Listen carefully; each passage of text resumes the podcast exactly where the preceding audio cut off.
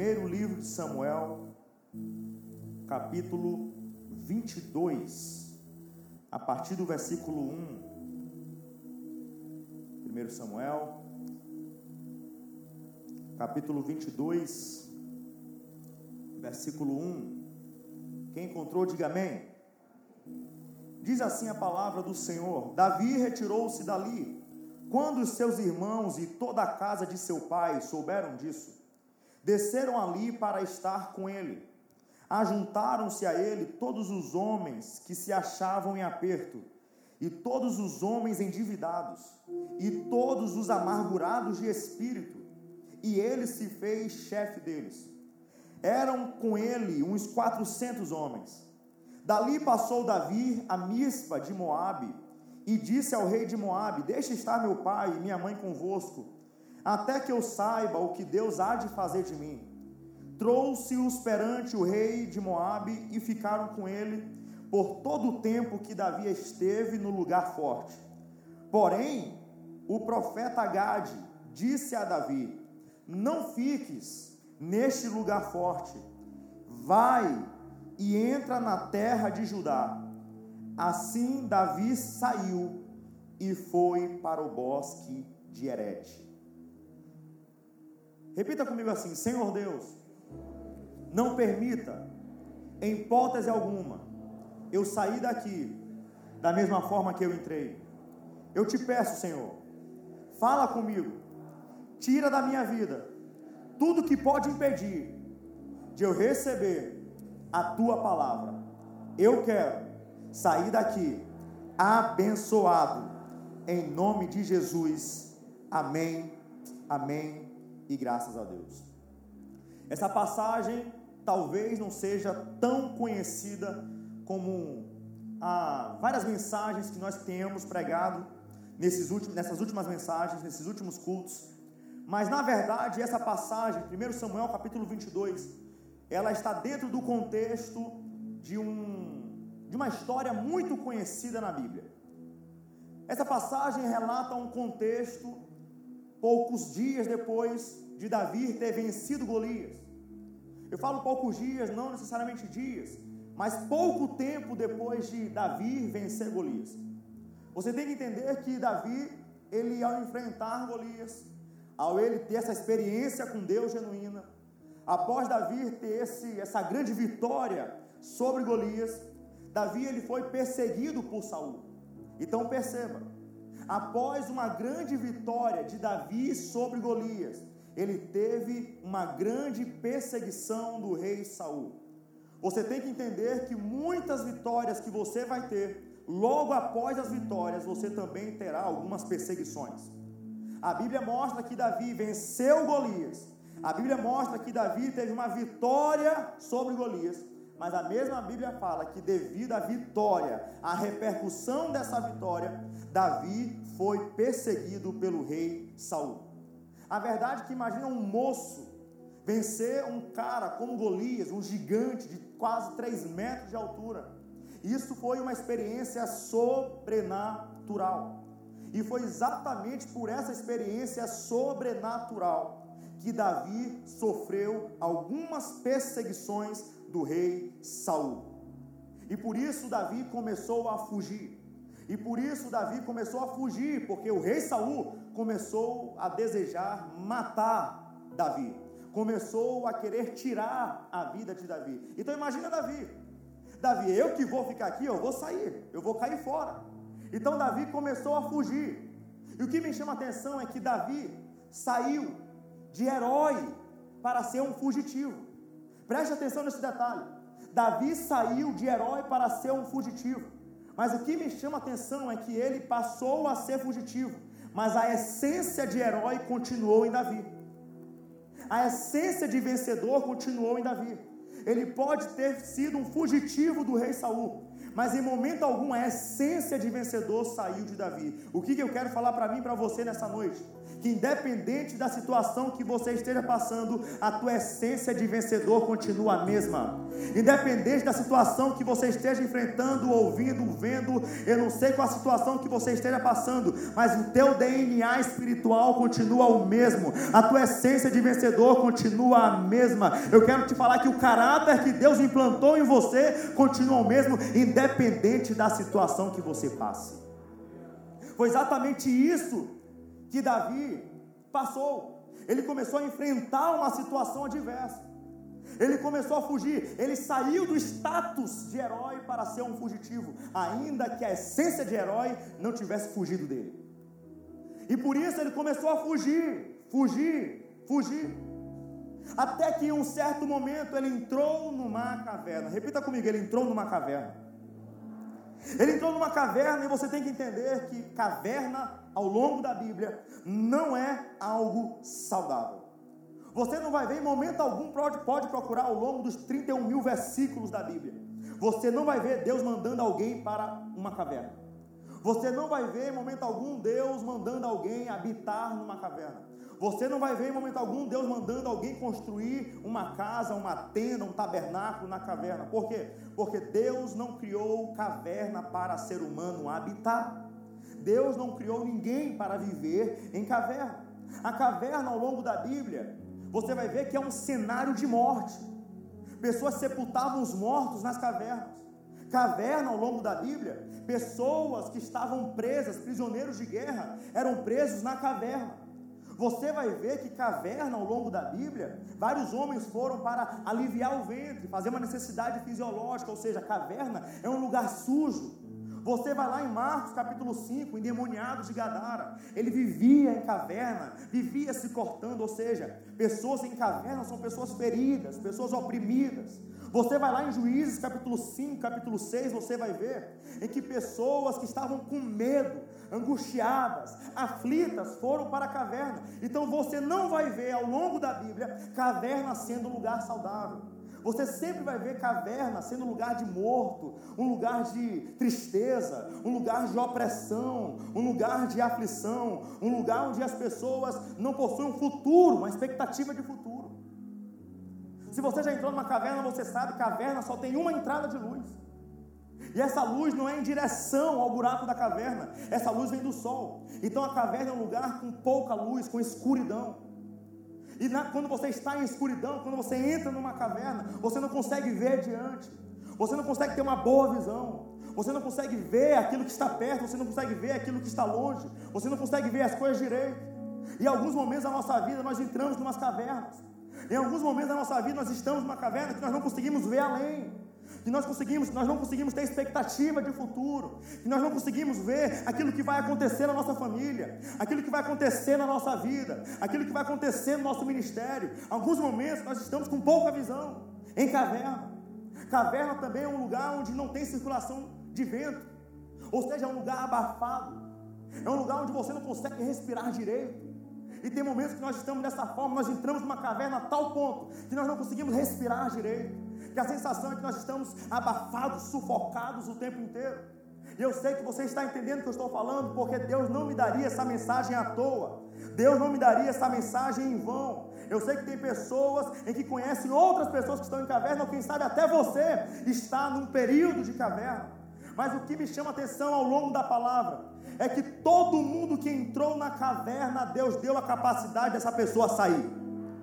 O que eu quero falar para você é algo simples, mas profético, que você vai entender o que eu estou falando. Que toda pessoa que entra numa caverna tem capacidade de sair.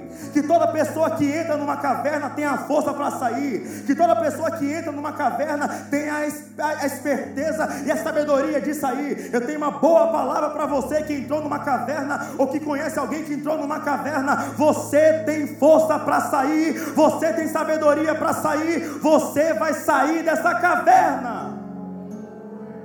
Você vai sair dessa caverna.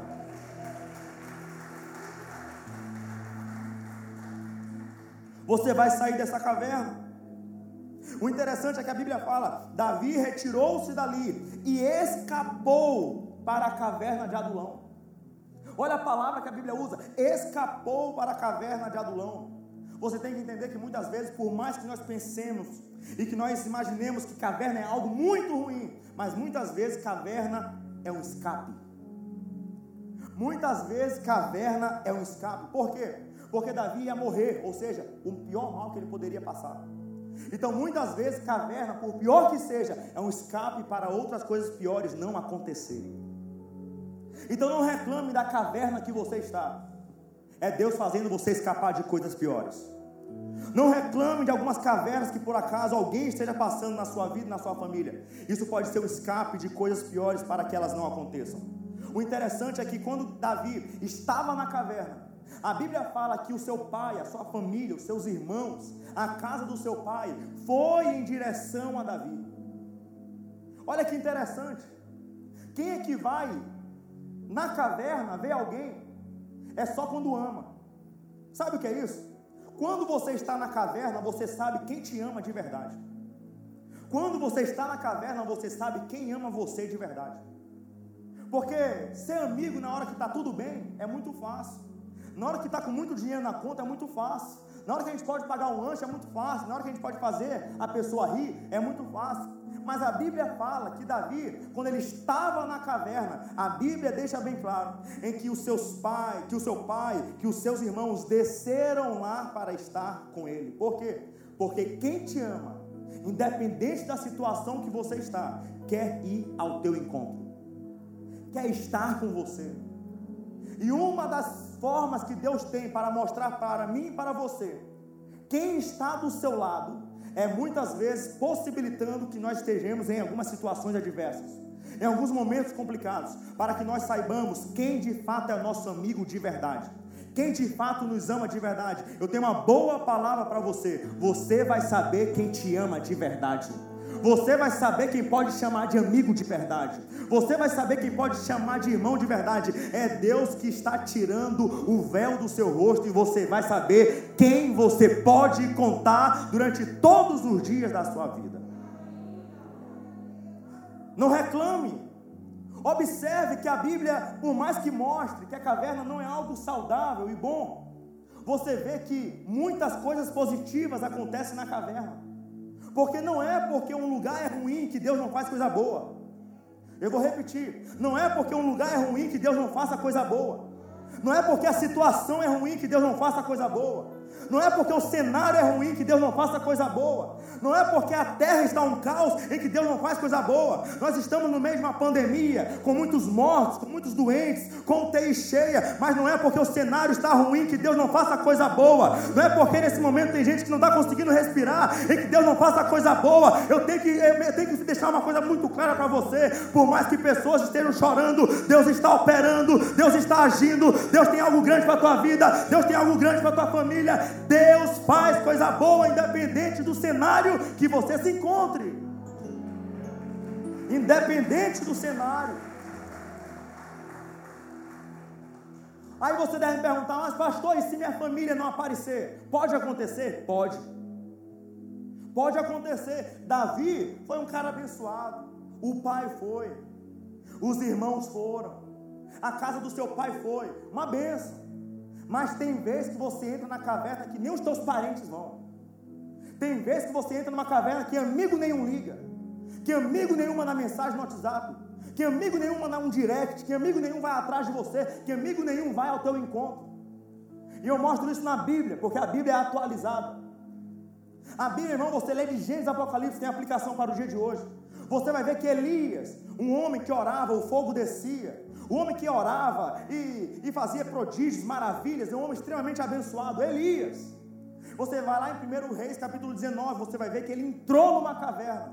E quem foi ao encontro dele? Não foi pai, não foi mãe, não foi irmão, não foi ninguém, não foi amigo, não foi ninguém.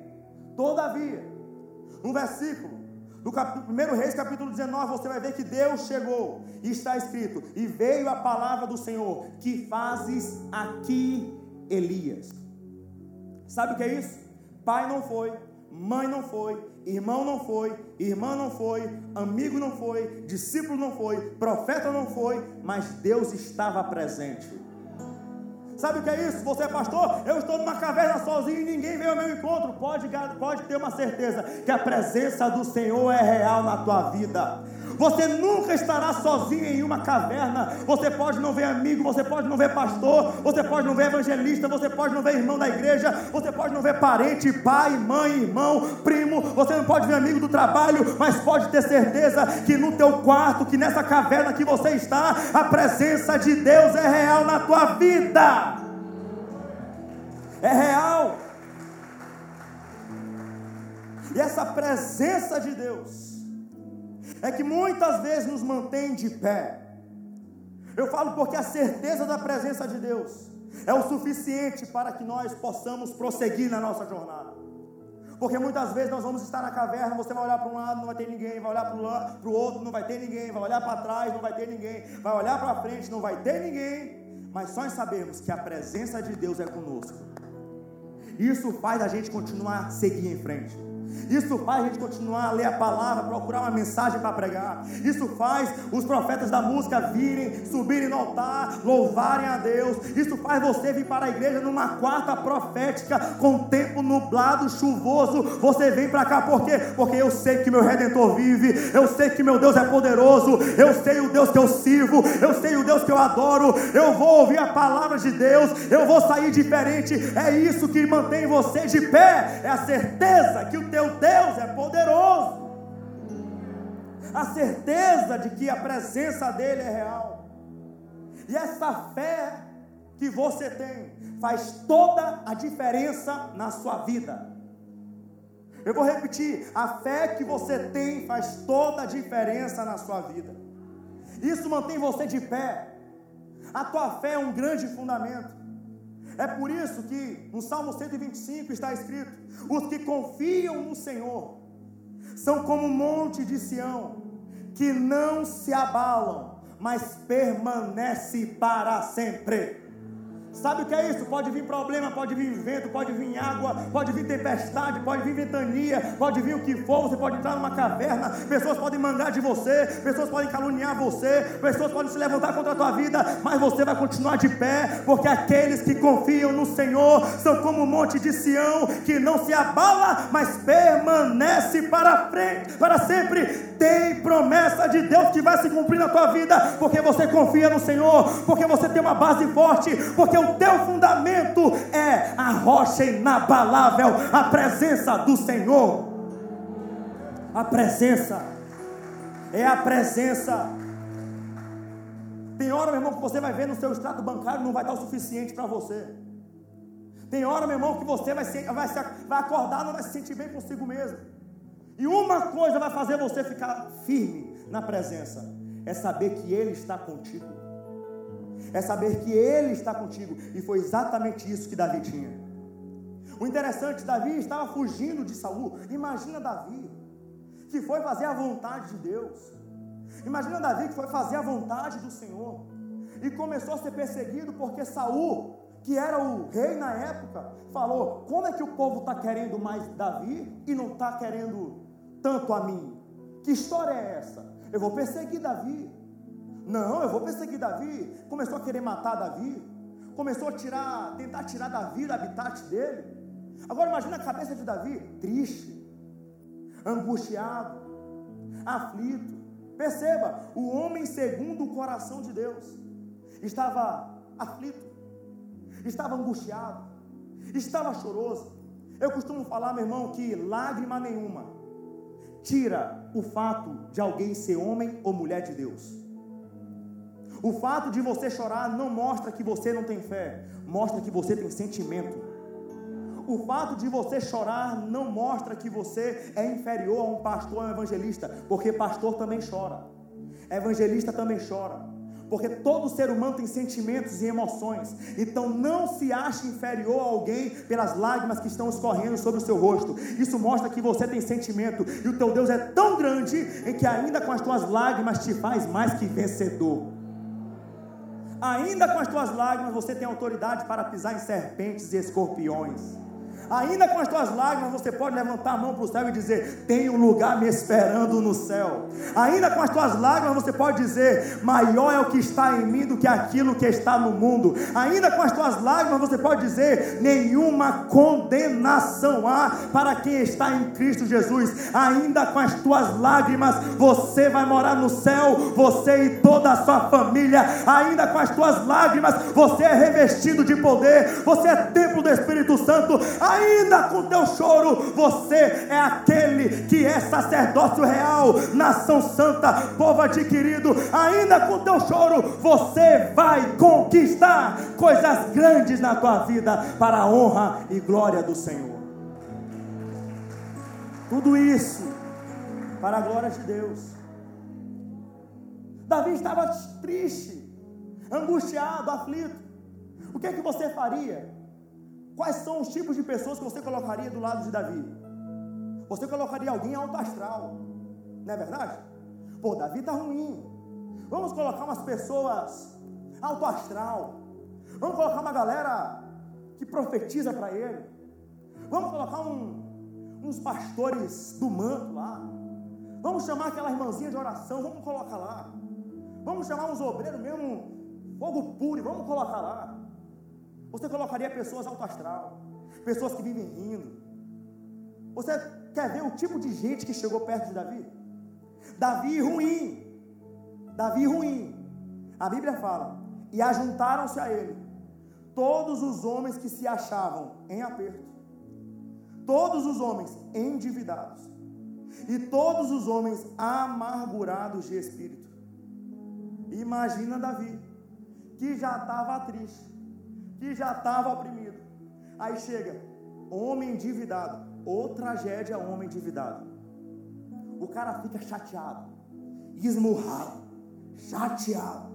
Irmão, o cara com cara fechada. Imagina chegando esses cabras, tudo em direção a Davi. Imagina os caras como uns caras com espírito, com espírito amargurado, chegando para Davi. Imagina as pessoas que estavam em aperto, indo até Davi. O interessante é que as pessoas que estavam endividadas estavam indo até Davi, mas Davi não tinha dinheiro. As pessoas que estavam em aperto, que em algumas traduções falam pessoas fugitivas, pessoas que estavam em aperto, não tinham refúgio em Davi, porque Davi também estava em aperto, Davi também estava sendo fugitivo. As pessoas que estavam com o espírito amargurado iam até Davi mas Davi não tinha essa paz toda para passar, porque também Davi estava sem paz. Davi também estava com o espírito amargurado. E ainda assim essas pessoas iam até Davi. Você tem que entender que muitas vezes na caverna, pessoas se aproximam de você querendo algo que você também quer. É alguém que precisa de abraço, sendo que você precisa de abraço. É alguém que quer uma palavra sua, sendo que você está precisando de uma palavra. É alguém que está endividado e você também está precisando de dinheiro. Muitas vezes pessoas vão até você querendo algo que você também quer. A verdade é que Davi não tinha solução nesses homens. Davi não tinha solução nesses endividados, endividados. Davi não tinha solução nesses espíritos que estavam amargurados. Davi não tinha solução nesses homens. Todavia, Davi tinha algo que faria toda a diferença para esses 400 homens.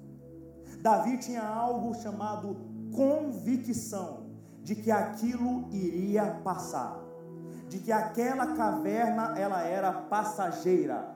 Davi tinha plena convicção de que aquela caverna seria só um tempo. Sabe o que é isso? Davi tinha esperança. E aqueles homens não tinham esperança. Aqueles homens não tinham esperança de um futuro melhor. Aqueles homens não tinham esperança para suas famílias. Aqueles homens não tinham esperança para si mesmos. Então Davi chega lá com algo. Eu sei que isso aqui é só um tempo. Eu sei que isso aqui vai acabar. Eu sei que isso aqui é só uma fase. Eu sei que isso aqui é só um tempo. Isso aqui vai passar. Então aqueles caras começaram a ver: opa, isso vai acabar. Isso vai passar. Aqueles homens começaram a ter esperança por aquilo que Davi estava falando. Sabe o que você tem que entender? É que a sua fé tem que motivar pessoas. Aqueles homens começaram a ser transformados Tanto que no capítulo seguinte você vai ver em que houve uma batalha com os filisteus. E adivinha quem participou dessa batalha e venceu? Aqueles 400 homens. Os 400 medrosos, os 400 aflitos, os 400 oprimidos, os 400, aqueles homens endividados, aqueles homens com, espíritos amar, com espírito amargo, aqueles homens com, com, com, que estavam em aperto, aqueles homens foram vitoriosos. Aqueles homens endividados foram vitoriosos. Aqueles homens que estavam na caverna com Davi, que estavam com espírito amargo, foram vitoriosos. Aqueles homens. Agora imagine se Davi não tivesse ido até a caverna. O que seriam desses homens angustiados, aflitos? Você tem que entender que tem algumas cavernas que Deus possibilita você passar, apenas para ser instrumento nas mãos de Deus para outras pessoas. Tem caverna que você passa apenas para ser instrumento nas mãos de Deus para alcançar outras vidas. Agora preste atenção em algo. Como que Davi fez esses 400 homens oprimidos e aflitos? Como que Deus fez esses 400 homens serem guerreiros vitoriosos? Sabe o que é isso? Imagina o que Davi ouvia desses 400 homens, preste atenção nisso. Imagina o que Davi ouvia. Ah, eu estou endividado por isso. Ah, eu estou angustiado por isso. Ah, eu estou aflito por isso. Imagina Davi ouvindo 400 vozes, 400 vozes de derrotados, de aflitos, de oprimidos, de angustiados. Imagina só o que Davi ouvia desses homens. Mas mais interessante do que Davi ouvia era o que Davi falava. Mais interessante do que você vai ouvir é aquilo que você vai falar. Mais interessante do que aquilo que vai passar do seu ouvido é aquilo que vai sair da sua boca. Como que eu posso falar isso? É porque alguma coisa Davi falou que mudou o interior daqueles 400 homens. Alguma coisa Davi falava, alguma coisa Davi fazia que mudou o interior daqueles 400 homens que estavam angustiados. Imagina só, um homem com fé e 400 homens angustiados, aflitos, oprimidos, sem fé nenhuma. O que será que Davi falava? O que será que esses 400 homens falavam para Davi e Davi em contra-ataque falava outras coisas? O interessante é que a voz da fé de Davi calou 400 vozes de incredulidade.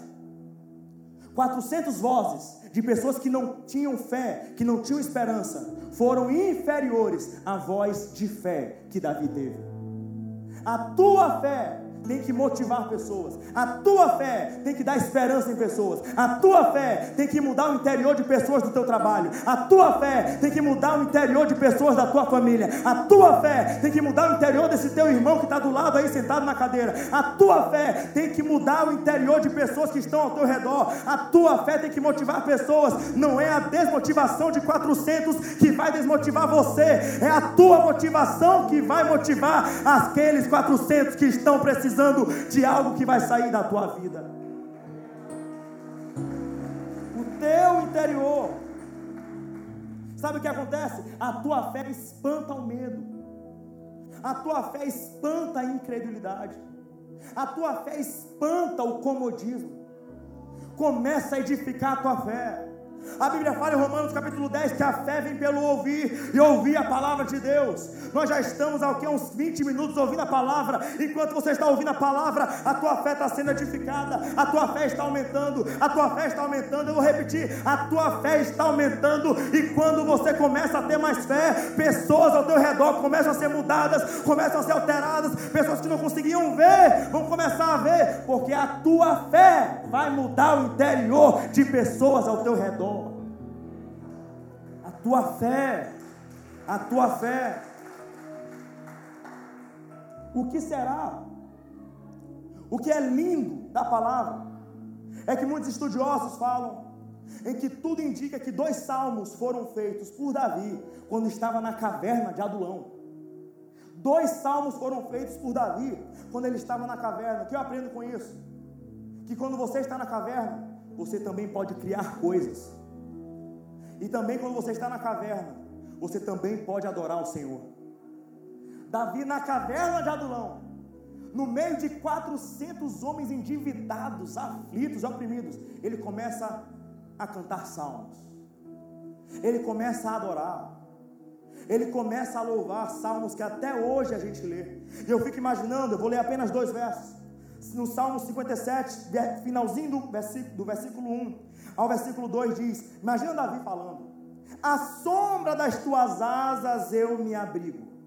Imagina aqueles homens aflitos e oprimidos ouvindo ele.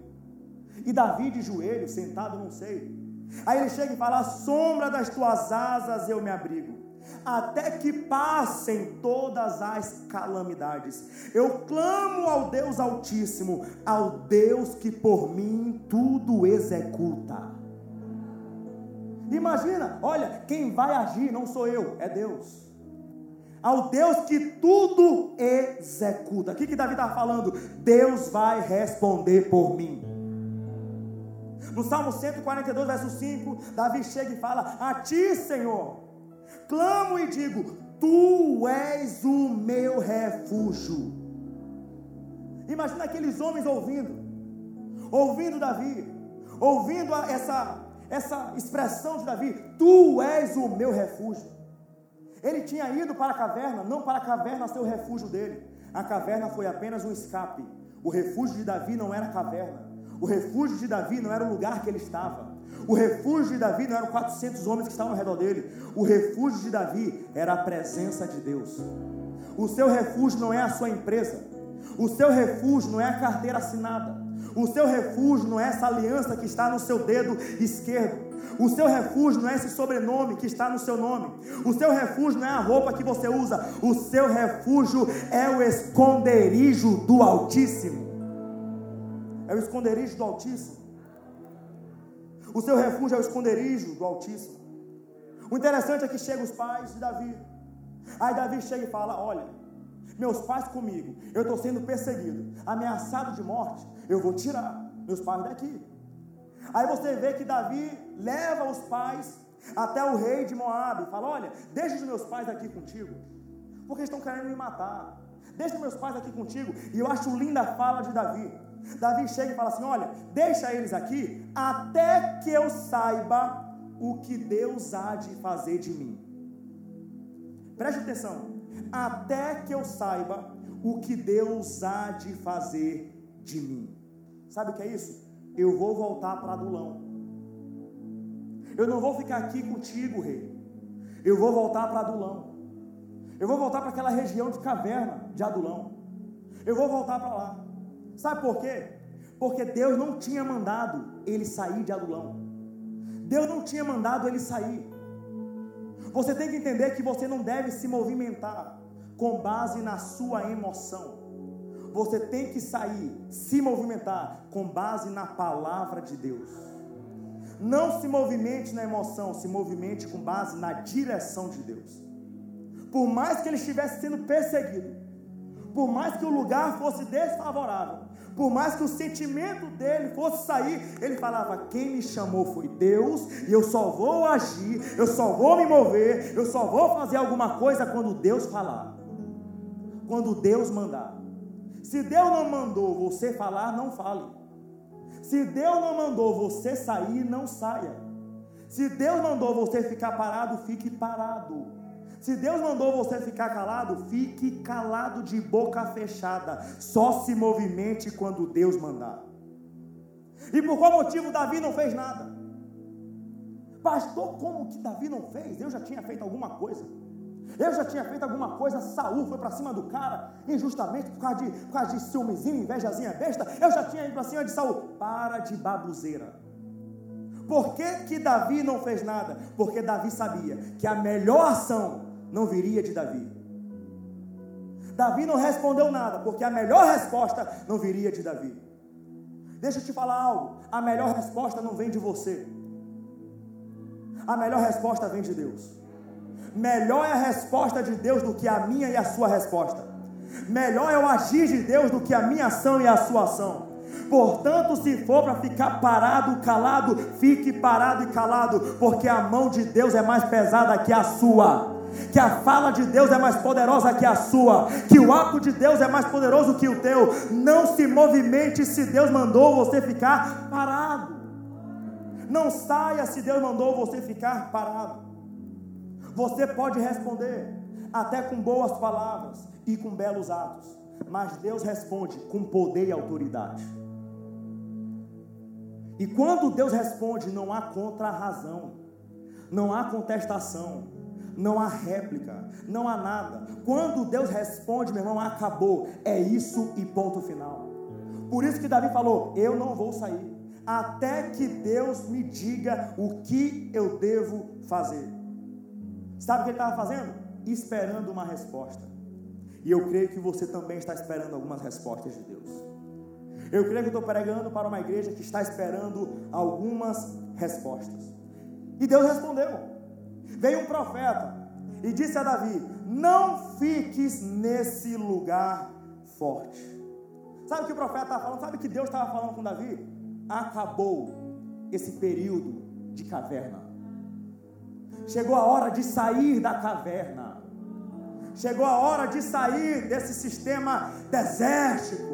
Chegou a hora de sair dessas areias. Chegou a hora de sair. Chegou a hora de sair da escuridão. Chegou a hora de sair desse lugar onde não tem circulação de vento. Chegou a hora de sair desse lugar que você não pode ir além. Chegou a hora de sair desse lugar que você não consegue ver coisas grandes. Saia desse lugar. É exatamente isso que aconteceu com Davi e que vai acontecer comigo e com você. Vamos sair. É, são novos ares, são novos, é novo, é, é uma nova bênção que Deus planejou para você. É algo novo. Sai da caverna. Eu creio que hoje é noite de caverna cavernas em falência. Saia da caverna. Saia da caverna. Saia da caverna. Davi saiu. Repita comigo: Davi saiu da caverna. E para onde Davi foi? Davi foi para o bosque de Herete. O que é bosque de Herete? Um lugar com muito verde. Imagina só Davi saindo Imagina Davi saindo da caverna e vendo aquela paisagem, aquele horizonte, aquele vento batendo nele. Imagina como Davi sentiu. Imagina como você vai se sentir. Ao sair desse culto, sentindo que Deus tirou você da caverna e, oh, oh, esse ar está diferente. Essa presença está diferente. Olha, eu sei que eu saí dessa caverna.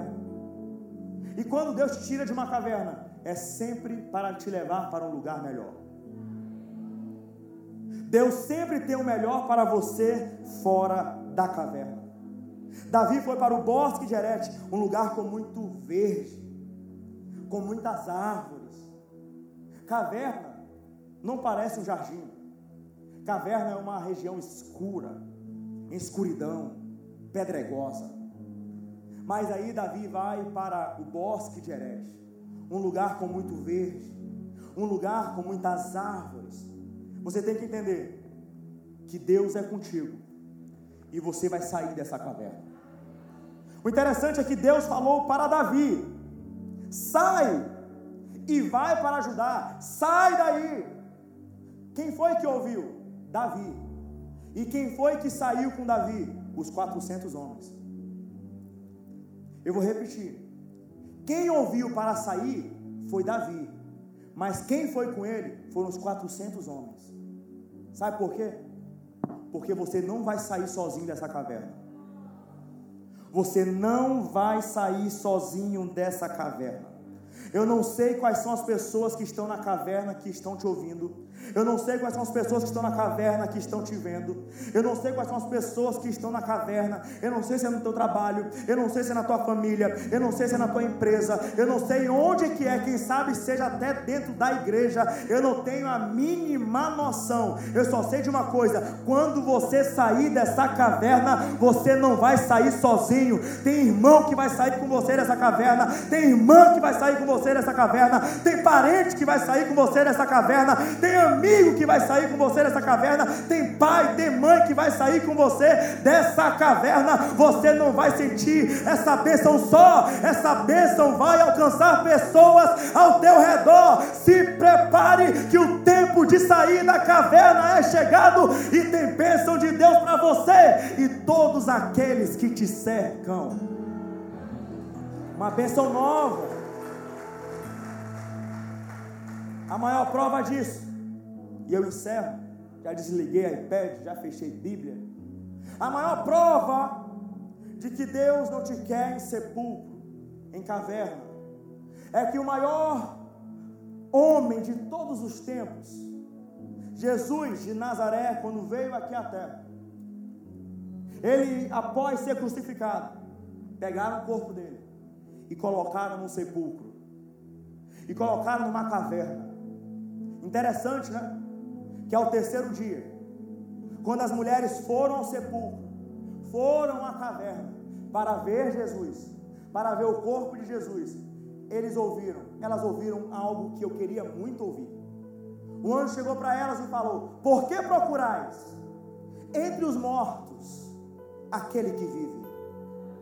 Ele não está aqui, ele ressuscitou. Sabe o que é isso? Ele não está aqui nessa caverna, ele não está aqui nesse sepulcro. Ele não está aqui nesse lugar de morte.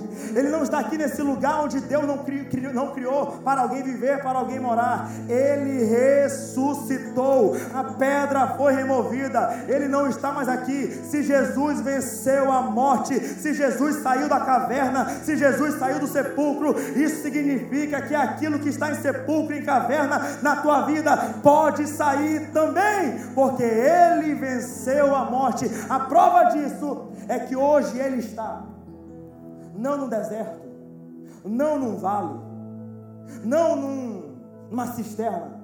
Jesus saiu da caverna para um lugar melhor. Hoje ele está sentado à direita do Pai.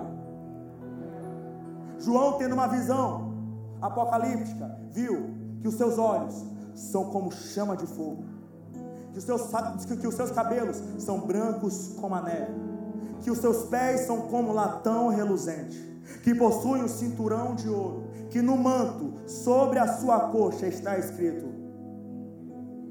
está escrito, Rei dos Reis e Senhor dos Senhores. Sabe o que é isso? É porque tem honra para você depois dessa caverna é porque tem honra para você depois desse sepulcro, é porque o nome do Senhor será exaltado e glorificado depois dessa caverna. Você vai sair dessa caverna. Eu vou repetir: você vai sair dessa caverna. Eu vou repetir mais uma vez: você vai sair dessa caverna. Eu vou repetir só mais uma vez porque eu sinto a autoridade da palavra do Senhor para liberar. Você vai sair dessa caverna e o nome do Senhor será exaltado e glorificado na tua vida. Em nome de Jesus, receba essa palavra. Receba essa palavra.